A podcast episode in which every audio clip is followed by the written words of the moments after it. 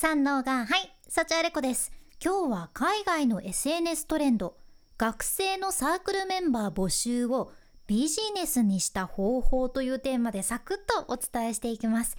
日本でも大学とかで新しい1年生に「何学部え同じじゃん。うちのサークルどう参加してみない?」とか サークルいかがサークルいかがっすかとか言わんかもしれんけどそのサークルの勧誘ってねよくあるっちゃけど私も大学の時バスケのサークルに1年もいなかったかな。半年くらい入ってたけど生活費稼がなきゃいけないんやったけんサークルよりバイトしたいってなって私はねすぐ辞めちゃったんやけど こういうのと全く同じでは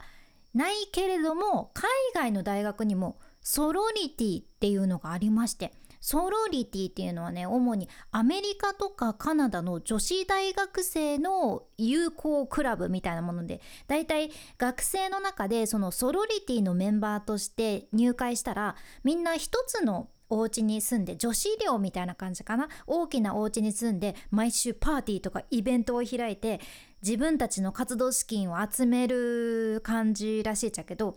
ソロリティラッシュっていう言葉もあるじゃん。ソロリティラッシュこれはその女子学生たちがソロリティに入会する流れを指す言葉なんよね。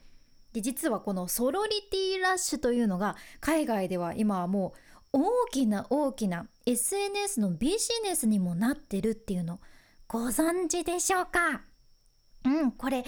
今からぐーんと遡って最初はね2021年の秋頃なんやけど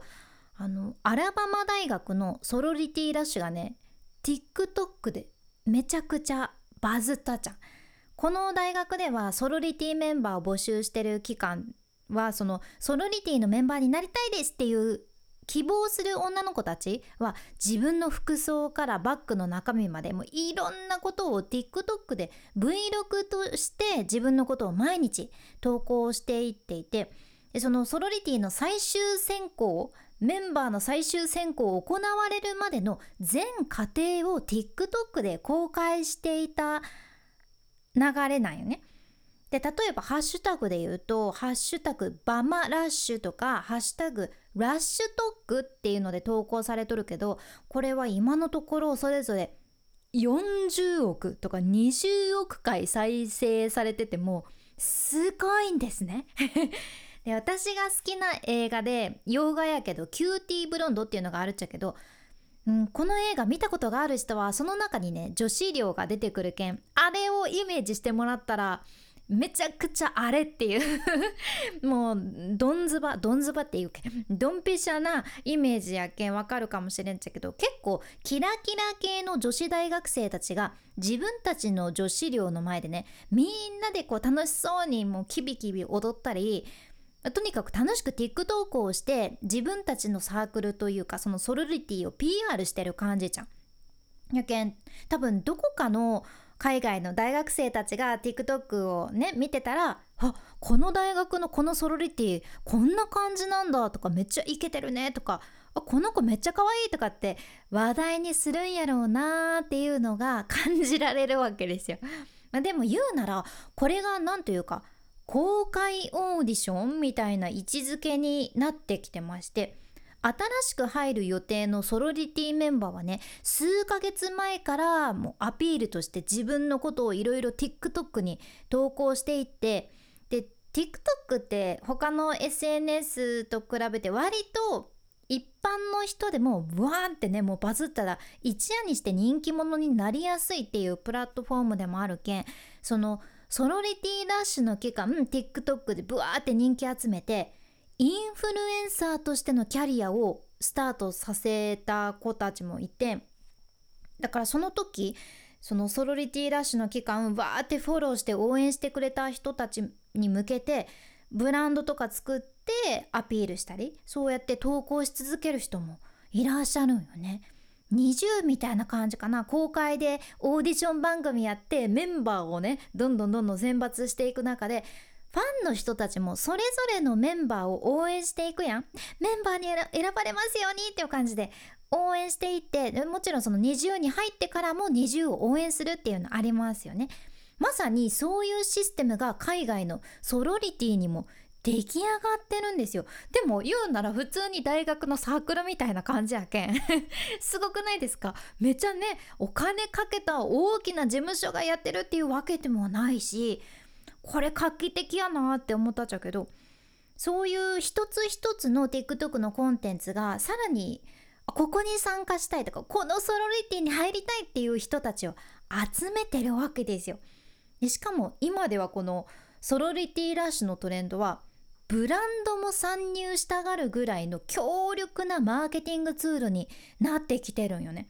ハッシュタグラッシュトックの動画のコメント欄とかもバーってスクロールして見ていくとねブランドの公式アカウントとかもコメントされとってアマゾンとかあとレント・ザ・ランウェイとかの大手ブランドもそうやしアラバマ州のローカルブランドでねパンツストアっていうところもあるっちゃけどそこもこのラッシュトークで投稿してる人にスポンサーとしてブランドのスポンサーとして協力して参入してらっしゃいます。いやブランドも参入してるっていうのすごいですよね。だって言うならさ大学の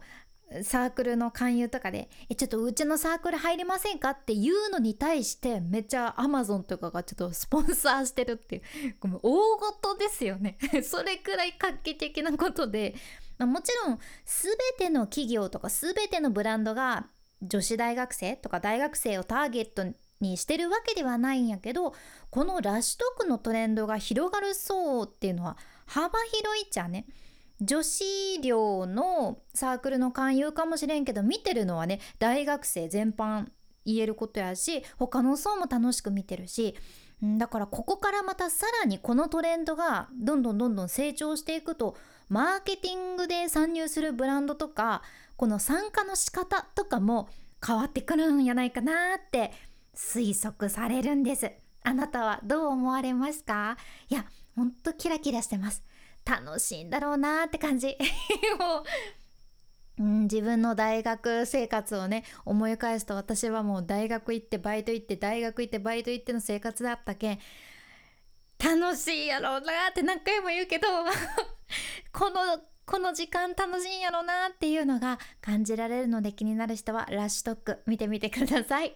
今回の内容もちょっとでも何か参考になれば嬉しいです。このポッドキャストでは海外の最新情報をこれからもシェアしていく件聞き逃さないように。フォローボタンまだ押してませんでした。やってしまいましたというあなた。ぜひ今のうちにポチッともう1秒で終わります。フォローボタン忘れずに押しておいていただけるととっても嬉しいです。